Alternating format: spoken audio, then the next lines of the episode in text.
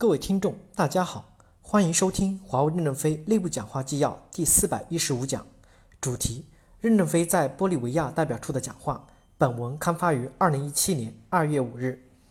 去年年初，你们给我打电话，我说了，你们飞多高，我都会来看你们的。玻利维亚代表处是我们全球最高的代表处，四千米。为了来玻利维亚，我去年七月去西藏试了试，在海拔三千七百米，我感觉还好。我就把交付代表叫过来，陪我去山上的站点看看。结果是站在公路上看着山上的站点，望山兴叹，爬不上去了。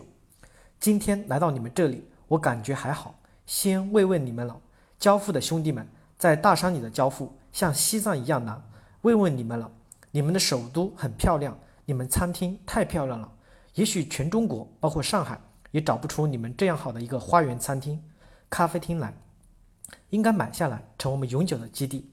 我们要让艰苦地区的后勤保障最好，把永久的基地的环境做到最好，让人们安心奋斗。我们说的艰苦奋斗，说的是思想上的，而非身体上的。同时，我们也做一条规定：海拔三千米以上地区的中方员工，连续工作期不超过两年。你们这两年业绩很好，我们要表扬，要可持续。感谢大家的收听，敬请期待下一讲内容。